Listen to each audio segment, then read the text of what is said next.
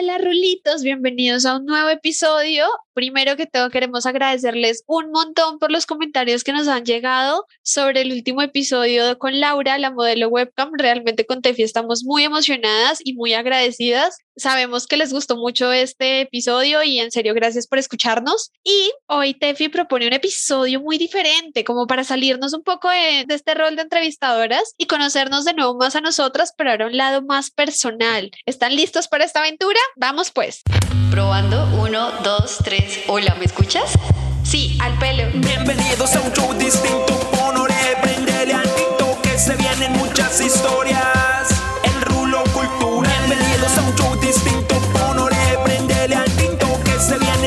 Muchas historias. El rulo cultural. Presentado por Mato y Tefi. Hola Tefi, ¿cómo estás? Minasa, konnichiwa, genki, genki, bien, bien, ¿cómo va todo? Emocionada porque agosto en Bogotá empezó con sol. Eso es buena señal de que va a ser un grandioso mes. Además, se está moviendo la vacunación para la gente de nuestra edad. Por favor, vayan, vacúnense. Uy, sí, es verdad. Positivo por la vacunación y ya más abierto y parece que hay tendencia abierto ya todo el mundo, ya todos sí a vacunarnos. Sí, por favor, nada de que el chip 5G, que la infertilidad, que el ombligo morado, nada, por favor. nada. no, bebés. Igual que... ya BBC también o CNN están sacando una secuencia de notas en Instagram rápidas de como los argumentos más tontos para no vacunarse.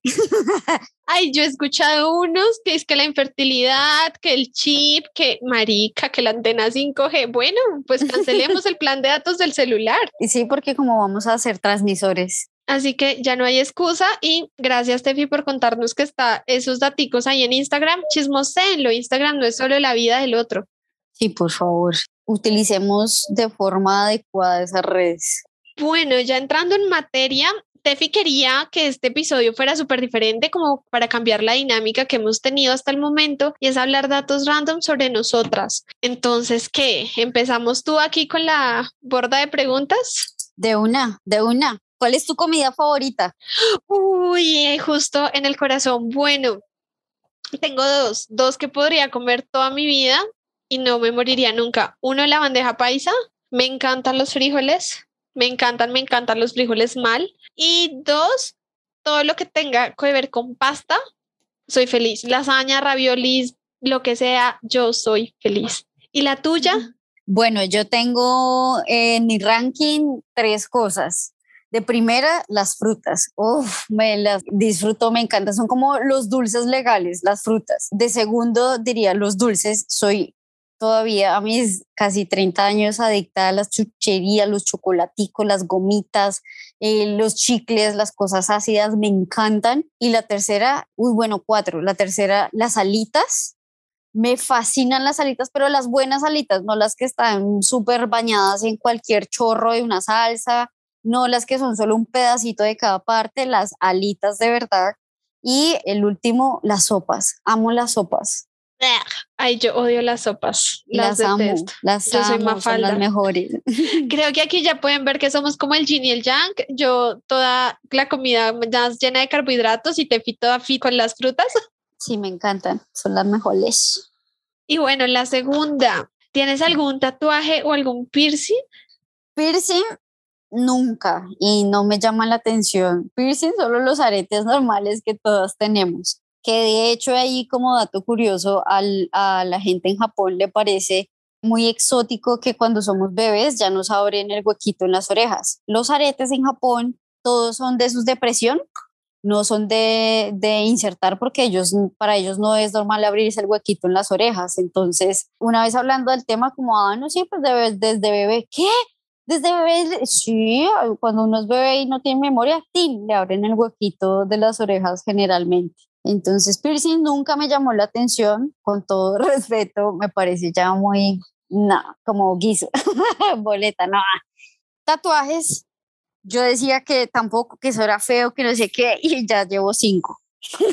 ¿Cuál es el más importante para ti y qué significado tiene? No, todos son importantes. Nunca me hice uno como, ay, eh, porque sí o porque es que vi el dibujo lindo. El primero fue la transformación de mi nombre a unas letras asiáticas, obviamente Asia. El segundo fue, está relacionado con la cultura indígena guayú, que siempre me ha gustado. El tercero, cuarto y quinto están relacionados con la amistad. Ok, interesante. Creo que todos estamos de acuerdo en que nos debes las historias. Bueno, puede ser, puede ser, como dicen los influencers, más likes y comments para segunda parte. Ay, me muero, me muero. Bueno, en mi caso, no, no tengo ningún piercing, tampoco he pensado hacérmelo. Yo en eso sí, pues soy muy conservadora. Y si quieren una anécdota, pero es una historia súper estúpida. Yo tenía que unos 12, 12 años tal vez, 11, 11, yo era más pequeña y estaba en una clase súper aburrida del colegio. O sea, calculen mi nivel de aburrimiento que empecé a molestar con el topito, el topito de mi oreja. Y sorpresa, ¿qué creen? Me metí, o sea, me incrusté, me enterré el cosito del topito dentro de la oreja, obviamente. Claro, fue Ay, cuando- ay, ay. pero yo no sentía dolor. Yo no sentía dolor, que fue lo más curioso de la historia. Fue cuando una amiga del colegio me dijo, tu oreja está sangrando. Y yo como, ¿qué? Cuando me veo la mano, claro, evidentemente estaba llena de sangre. Yo que soy súper dramática, soy súper escandaloso. Obviamente terminé en, enfer- en enfermería del colegio. Ahí fue cuando tienes esa vaina ahí enterrada en la oreja. Mi mamá fue por mí, mi tía fue por mí, bueno, todo el rollo me lo lograron sacar, no fue como nada así extremo, no me dolía, que era lo curioso del cuento, obviamente con la recuperación después de, de esa cirugía express y todo el rollo, yo quedé con el huequito cerrado. Y yo en esa época estaba en porras, yo era porrista. Y obviamente, pues ya se imaginarán, yo obviamente tenía que tener los aretes que combinaran con el uniforme. Pues obviamente mi mamá un día antes de una presentación, así como en juego de gemelas, con el alfiler que le El ponen hielo, el hielo, que, pero que le ponen fuego al, al alfiler para esterilizarlo, creo que es. sí. Y por un pa, la manzana ahí debajo y ahí me abrió un huequito. Así se salvó. Esa es una chocoaventura que tengo con mi oreja. Ay, Matu. Sí, es que mis historias son muy raras, son muy bizarras. Lo que Sí, creen que no. puede pasar, a mí me ha pasado. Pasa, las matucosas. Sí. Bueno, ¿a qué le tienes miedo? Uy, a qué le tengo miedo. Curiosamente, creo que toda la vida a la soledad o al Hmm. decepcionar a alguien, sí, creo que son cosas que me aterran un montón. ¿A ti qué? Ese de la soledad me atrevo a decir que es como muy latino, ¿no? Aquí todos creemos que tenemos que hasta ir al baño acompañados o si no el coco nos lleva. Yo, algo muy curioso que siempre he sentido es que yo no le tengo miedo a la muerte. No sé, algo que muchas personas dicen, ay, no, hay que no sé qué. En este momento de mi vida yo estaría muy tranquila y yo siempre le hablo a mi entorno, a las personas de mi entorno como, no quiero tristezas, sí, no sean egoístas, no sean tristes, más bien piensen que estoy en un muy buen momento de mi vida, ya soy muy feliz, he hecho todo lo que he querido, obviamente faltan más cosas, pero pues uno nunca sabe y si pasa, bueno, pasó. Pero a ese tipo de miedo no, que me parece muy curioso, muchas personas lo tienen. Yo tengo un miedo más chistoso y es a la oscuridad. el hecho de no ver qué hay por ahí, sobre todo en tierra caliente, que hay muchos bichitos, eh, me da como, uy, como cosa, y le tengo pavor, pavor cuando uno va manejando y quedo entre dos buses o entre dos carros, cuando yo estoy en el carro de la mitad y al lado derecho o al lado izquierdo tengo un bus, una tractomula, un auto más grande, me da pavor. Bebé, aquí entre nos, déjame decirte que los conductores de tractomula son los más queridos del mundo. A uno lo protegen un montón en carretera. No, bueno, digamos que independientemente, nunca he manejado en carretera, no sé si sería capaz, eh, no lo he intentado, no lo digo por carretera, sino, no sé, en la ciudad, cuando uno va y son tres carriles y me quedé en la mitad y al lado y al lado va un bus o y al otro lado un carro, estar así como que al lado de algo grande ¿Qué te va a aplastar? Sí, porque yo siento que están, o sea, esas líneas o esas divisiones y esos carros son tan grandes que a veces se pasan un poquito la línea o algo así. Yo siento como, fue pucha, fue pucha, ya tengo que salir de acá porque siento que o pues, de los nervios en algún momento me va a engañar mi cerebro y me voy a lanzar y ¡pum! No ha pasado nunca nada, pero eso me da pavor. Sí. Tefi sticker. Bueno, pero entonces ahora volteemos la pregunta. ¿A qué le tienes asco? Ay, a las cucarachas y a las ratas. Uy, no las puedo casi que ni ver, ni no, no puedo matar una cucaracha, no soy capaz.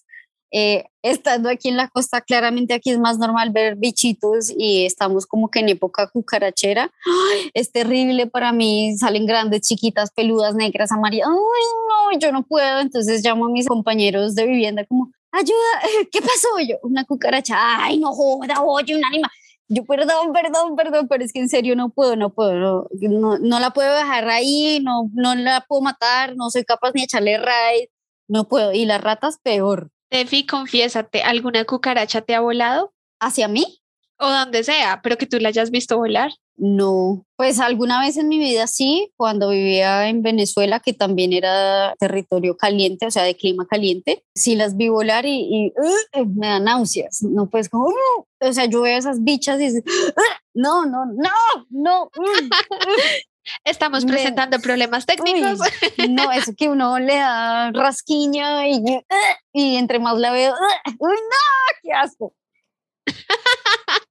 Ay, qué trauma, qué impresión. Uy, y otro, eso, uff, haciendo eso, otro, la leche. Uy, hijo de pucha, no hay cosa más asquerosa que la leche, la nata sobre todo. Si yo, yo no tomo leche eh, desde hace muchos años, no porque yo sea taciturna vegetariana, no tampoco, pero es, no me gusta el sabor. Y a veces intento, bueno, no sé, un Milo, pues no es la leche original, pero si les, no me doy cuenta y me sale alguna nata, inmediato. ¡Ay, no, qué asco! El olor de la leche me parece asqueroso. Es como vómito. Otro punto para mostrar lo diferentes que somos, yo puedo ser un ternero. Yo amo todos los lácteos, la leche, el queso, pero claro, yo te entiendo, la sensación de la nata es súper asquerosa. No digamos, ¡ay, no digamos! ¡ay, no!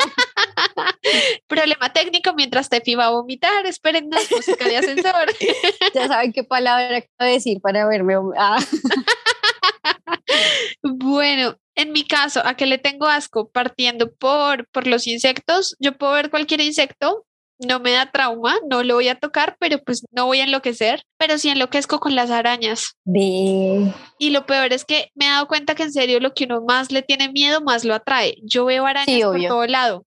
Y literal hago drama porque las, o sea, antes yo era de las que las mataba o les pedía a alguien que las matara. Ahora crecí, vi la importancia que tienen en el medio ambiente y soy bueno, sácala pero lejos de mí, en un jardín, en donde sea, pero en mi casa no. Además que tú ves, hay una historia muy chistosa. Ginebra era muy bebé y una araña estaba siendo hostigada por Ginebra, que es súper cazadora. Ginebra es la gata de Matu.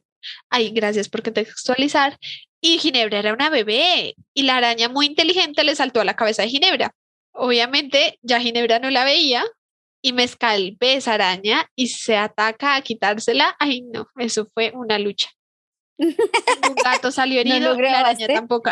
No, porque de hecho yo no estaba, yo estaba viajando, fue mi Ah. mamá la que presenció eso. Y me, y me Ah. escribió como casi acaban a tu gata. Ay, muy loco. Estaba pensando en comida, pero no. Creo que en comida no estoy bien. Vamos a ver, vamos a ver. ¿Tienes algún familiar favorito? Chan, chan, Totalmente chan. sí. Y lo grito cuatro vientos, pues todos saben que yo no tengo hermanos y tengo un primo que prácticamente es el hermano que me dio la vida. Saludos a Estebanito, lo adoro con todo mi corazón. Es el hermano menor, mi compañero de aventuras. Con él parezco una señora de 100 años echando rulo, hablamos de todo, criticamos todo, lo amo. ¿Y el tuyo? También es un primo, sí.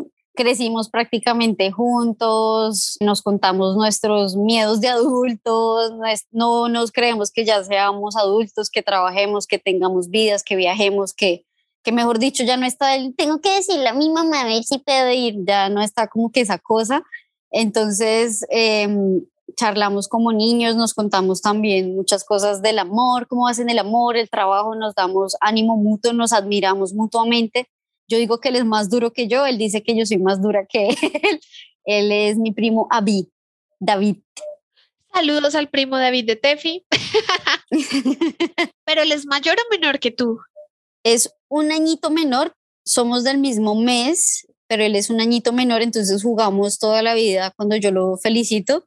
Él cumple el 13 de agosto, yo el 29 de agosto, entonces jugamos diciendo que él me alcanza por unos días en edad.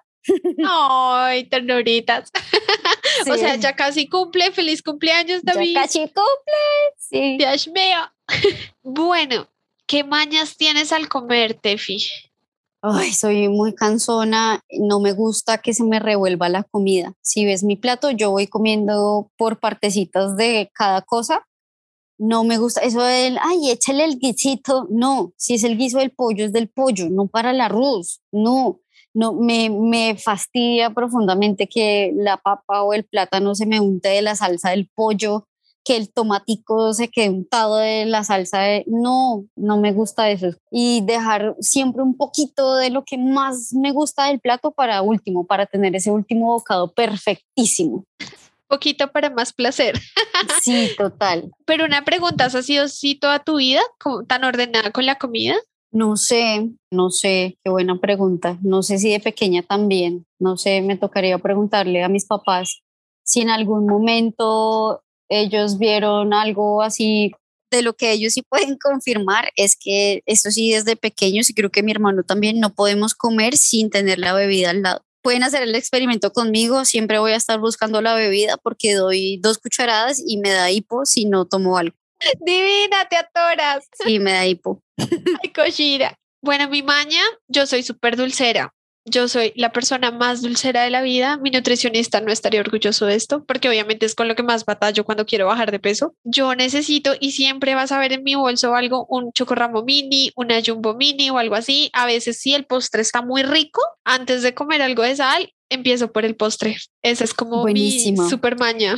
En esa película, ay, no me acuerdo cómo se llama, que también es el protagonista este de Twilight sobre las eh, Torres Gemelas del 11 de septiembre, que ellos tienen una cita y ella de primero pide el postre, esa frase se volvió pues icónica porque ella le dice a él, si en este preciso momento yo me, me, muero y no me pude comer el postre porque me tocaba esperar el plato principal, ¿no crees que sería como una falla? Y el man se queda como, uy, bueno. No la he visto, pero esa frase me representa. Total, por eso pensé, totalmente mato. O sea, no. ¿Y saben cuál es mi última obsesión? El helado de macadamia que venden en el D1. Esto no es publicidad, obviamente. No. no lo he probado. No lo he probado. Voy a ver si hay por acá también. No lo he probado. Tiene esos pedacitos de macadamia que son súper ricos y les pones galletitas muy. Cosa de Las galletas de macadamia de Subway. Oh, ¡Qué perfección de galletas! O sea, esto es food porn. Contenido apto para mayores de 18. ¿Crees en los signos y en su aura? Por supuesto, soy una bruja en potencia en ese sentido. Yo le pregunto a todo el mundo el ascendente, la carta astral, quiero aprender ahora sobre la carta natal, soy una loca por el tema de los signos. Es la curiosa, natal. Lo que complementa tu carta astral. Las dos ah, se juntan y hablan sobre el propósito de tu alma es una cosa súper chévere porque también te habla del pasado kármico, un poco de cosas. Aquí las que sepan del tema me corregirán. Obviamente yo hasta ahora estoy empezando a leer, entonces puedo decir alguna burrada, pero me parece súper chévere todo eso. Yo soy una loca. Curiosamente tengo más de mi personalidad, de mi signo ascendente que me, de mi signo... sí. sí, ¿tú qué? ¿Tú sí crees en esto? Pero una pregunta. ¿cómo, cómo se ve el catolicismo así tú que tú eres de eso de, ay, virgencita y estas cosas con lo de los signos y la carta astral? Y, ¿No chocan? ¿Son coherentes o son incoherentes?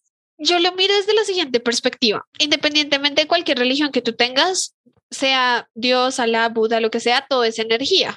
Tu cuerpo está hecho de energía. Toda acción tiene reacción, todo, todo lo que hacemos en este mundo, las acciones también tienen energía. Yo bueno, ahí estás hablando muy budista. Yo creo ahí que también lo que vemos en el tema católico de los diez mandamientos y todo eso es para no tener acciones que generen un karma negativo, porque también hay karma positivo. En este caso, yo siento que no se contradicen si lo vemos desde un punto de vista muy energético. Ya si nos metemos en el tema de la brujería y todo el tema, ya obviamente eso es súper, súper chocante, porque efectivamente pues hay cosas que no se deberían tocar. Ok, bien. ¿Y tú qué? ¿Si crees en los signos? Sí, pero no a tu extremo. Le he venido haciendo mucho seguimiento mm, durante mucho tiempo. Hay cosas que sí le atinan, digamos, cuando hablan de los signos y cuando uno se pone a ver como que a las personas, eh, sus, formas de ser o, detalles así, que sí pueden como que atinarle a, a esa casualidad de los signos pero pues a fondo profundo que mejor dicho me guíe por eso para mi vivir, no. Sí me gusta leerlo, a ver qué hay por ahí y chismosear y no soy tampoco de, uy, necesito que mi pareja sea este signo porque no, más bien como que pase y después le digo, oye, ¿qué signo eres? No, cumplo tal día. ¿Y eso qué significa? ¿Qué signo eres? Entonces, por chismosear, pero pues sí, hay cositas que bien, pero tampoco a tu nivel, no así tan fan. Hay dos cosas que quiero decir. La primera que conocí en la pandemia a un astrólogo que me parece genial, que yo creo que te lo compartí una vez, que se llama Mica Vidente, es mexicano, y él saca cada semana una lista de colores, dice que para vibrar alto y ser positivo. Me encanta. Yo digo, después de la pandemia, ese señor me va a ahorrar mucho tiempo para saber cómo vestirme. Es como, hoy es el día del gris, miremos la ropa gris. me encanta. Sí, recuerdo. Y lo segundo es que quiero dejar en público que a mí me deben un regalo de un cristal. De una piedra. Sí. Es verdad, pero te lo deben porque eres una desobediente, nunca pudiste, nunca no sé qué, se cruzó lo uno lo otro. Eso fue en diciembre. y ahí sí fue, ay, ahora qué, pues de malas porque me fui. me deben la piedra, eso sí, fue cierto. Quiero incursionar ahora en el mundo de las piedras. Y los bueno, en eso sí creo, sí, en eso sí creo, las tengo, las cuido, las quiero, creo en ellas.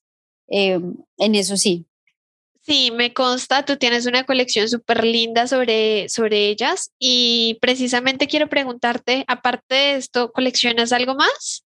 Yo siempre he coleccionado piedritas. Mi papá era el que me ayudaba y me ayudaba. Mira esta piedrita que encontré. Me, me llamaban mucho la curiosidad las piedras, sus formas, las texturas, los colores. Unas creo que no sobrevivieron porque pues son piedras y mi mamá como que vio eso y lo botó. Como, ¿y esto qué hace acá?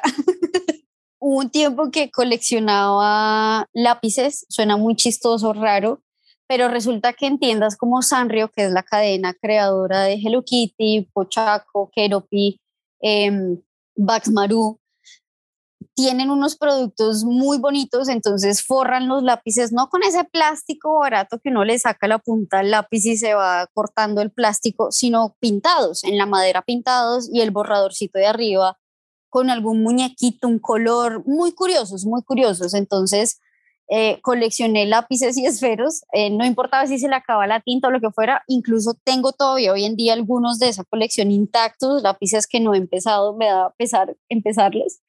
Em, en mi infancia en Venezuela estuvo muy de moda coleccionar hojas, hojas eh, como para cartas, hojas bonitas con el estampado del muñequito de colores, Hello de nuevo Sanrio, Hello Kitty, Pochaco, Batsmaru, mejor dicho, todos estos. Em, teníamos álbumes con hojas y cruzábamos, mira, compré este paquete, no sé qué, cambiemos, intercambio. Mm, colecciono collares, no se imaginan la cantidad de collares, me encantan los aretes, los collares, heredera ahorita es mi sobrinita que pues no me los traje todos porque tampoco, y eh, las piedras, pasé de piedras normales a los cristales, a las piedras como la matista, la perita, los cuarzos, ahora voy por ese lado. Me encanta ver esta tefia energética. No saben lo feliz que me hace. ¿Tú qué coleccionas? Yo que coleccioné, bueno, desde chiquita me encantaban los libros de la tortuguita Franklin. Entonces tenía que ponerle tus cinco o seis años y los coleccionaba y obviamente los leía porque pues desde ahí empecé a ser una ñoña. Me encantaban esos libros, obviamente ya los regalé y todo, pero pues fue mi primera colección. Y luego, por cosas de la vida, yo no soy tan cervecera, pero me encantan mucho los diseños de las latas. Mm. Entonces tengo latas de cerveza de México, que obviamente no las he abierto, pero es una indio como colección de Día de Muertos.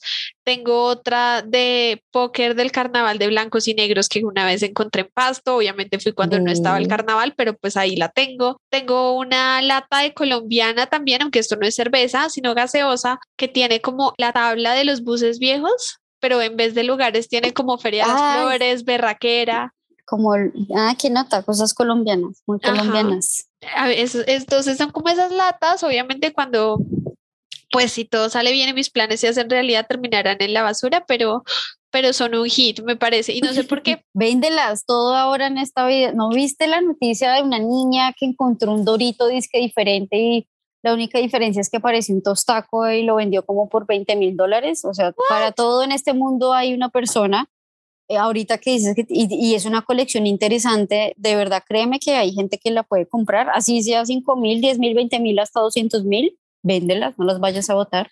Le vende la lata de la- del carnaval de Sí. blanco y negro. Imagínate, hay gente que colecciona. Ahí les tengo ese dato. Ya saben que si quieren ayudar con mi colección, cualquier lata de cerveza exótica se les tiene en el diseño. Bueno, bueno, hasta aquí vamos a dejar porque todo no puede ser tan perfecto y vamos a dejar un poquito de intriga y les tenemos más chismes guardados que serán revelados la próxima semana. Esperamos que este episodio les haya gustado un montón. Cuéntenos también sus respuestas, a qué le tienen miedo, qué tatuaje tienen, qué significa para ustedes. También si quieren escribir, si quieren hacer algún podcast con nosotras, súper bienvenidas. Ya saben que Tefi y yo no mordemos, así que pueden arriesgarse en esta chocoaventura con nosotras. Total, mordemos, oh, pero pasito, no se preocupe. Y pues como siempre es un gustazo tenerlos por aquí. Esperamos tenerlos en un próximo episodio para que sigamos echando rulo. Rulo, un, ¡Un ratico. ratico! El rulo.